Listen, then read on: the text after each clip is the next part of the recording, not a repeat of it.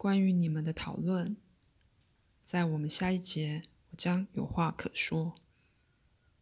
现在，在此，主要事件是对你们的十项系统影响最深远的那些。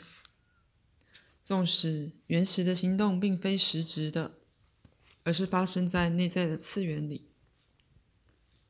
大半的事件出现在时间之内和时间之外。他们的行动分布在一个内在与外在的表达范围之间。通常，你们只觉察到事件的外在核心，而那内在的过程则不为你们所知。不过，关于你们作为一个族类在过去用过的一些天生能力，那些内在过程也给了许多线索。那么，那些内在过程有时真的会浮出。以下是个例子：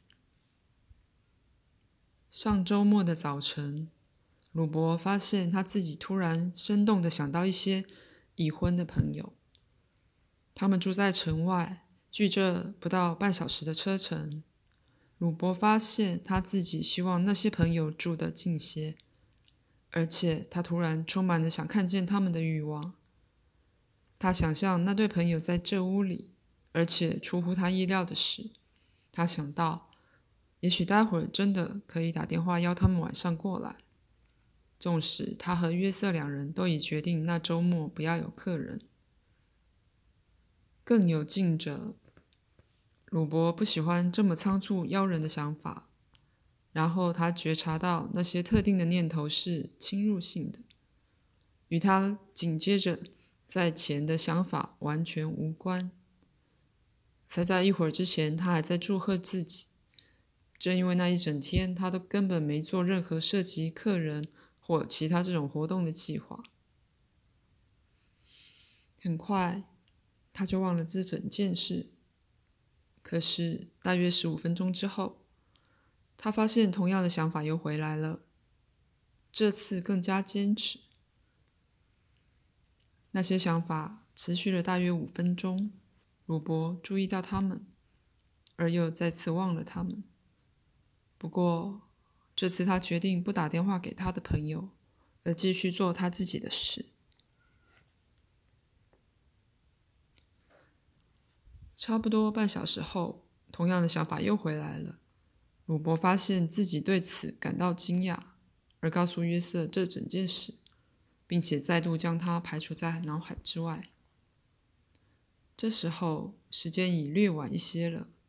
鲁伯与约瑟吃午餐，而邮件到了，其中有一封信是前一天早上由那如此萦绕在鲁伯脑海里的那对朋友写的。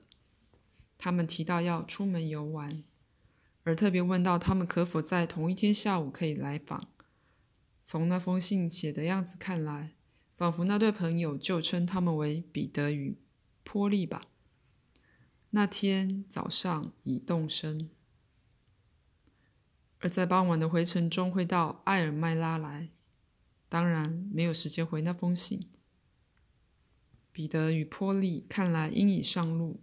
无法用电话联络了。虽然他们写了电话服务的号码，也写说他们在离家前会打电话，然而你们并没接到这种电话。当然，要把鲁伯的念头与感受归诸巧合也未尝不可。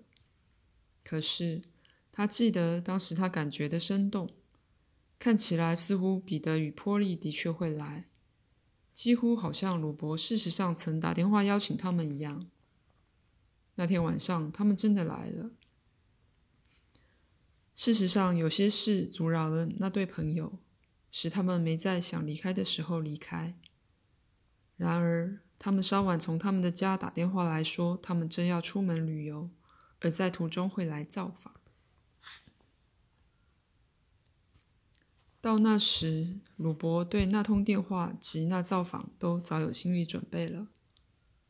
现在，那造访和鲁伯先前的感觉与念头是同一件事的一部分，只不过他主观的经验给了他所有事件借之发生的内在过程的线索。涉及的不只是这个问题，他是直接从他朋友的脑海里，或从那信件本身感知到他的资讯。当然，在那时信已寄出，并且已到鲁伯手上的路上了。发生的是一种感知的内在主干，一个在背后支持的城市。可以这么说，一个带有他自己精确心理调频器的内在感知机制。那多少是在你们意图的范围内运作的。这有一点像遥感。遥远的感应，或像在一个注意力的心理范围内运作的一个内部雷达设备。当关系到你的某些事件来到你与之连接的可能性之较近范围内，这时你多少会觉察到它们的存在。以某一种方式，你在那个层面踏入那事件。你接受或排除它为一个可能性。你做某种调整，或许改变特定的细节，但你踏入并且接受那内在过程的一部分。在事件变成一个确定的实质确行性之前，影响它的形状、大小或性质。许多世纪以来。那都是人处理他的生活或部落或村庄的事件的主要方式。你们现代的通讯方法，事实上是模仿你们内在的通讯方法。鲁伯的念头几乎融入到一个程度，以致相当难以察觉。他们是几乎无害到一个程度，以致后来被接受为巧合了。不过。鲁伯的念头的确有一个额外的强度、活力及奇怪的坚持。他曾学到那是指那是指明不寻常的心理活动之特质。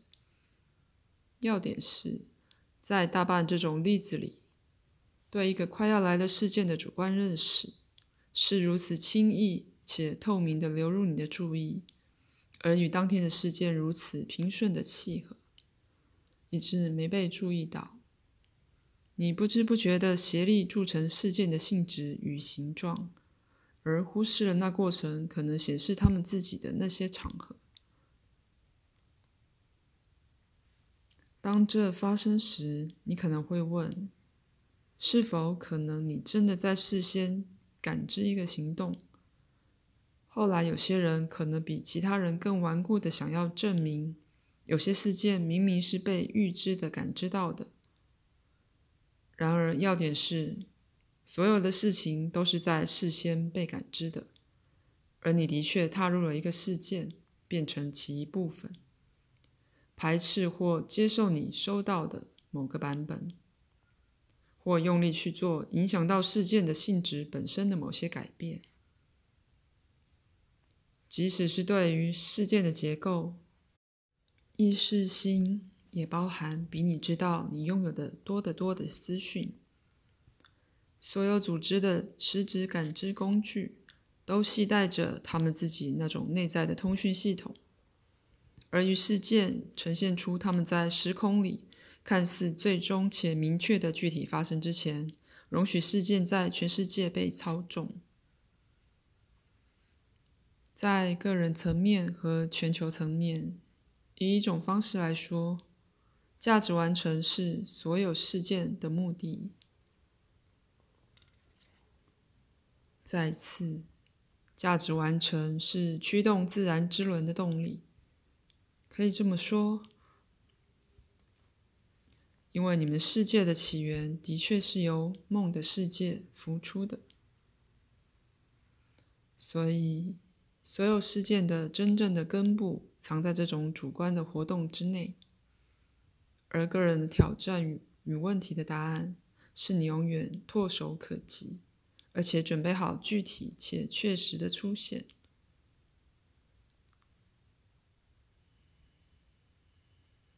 下一章，我希望让你看到价值完成在你自己生活里的重要性，并且给你一些线索。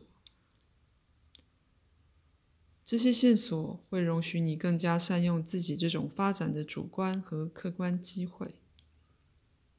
此章结束，口述结束，并祝你俩晚安。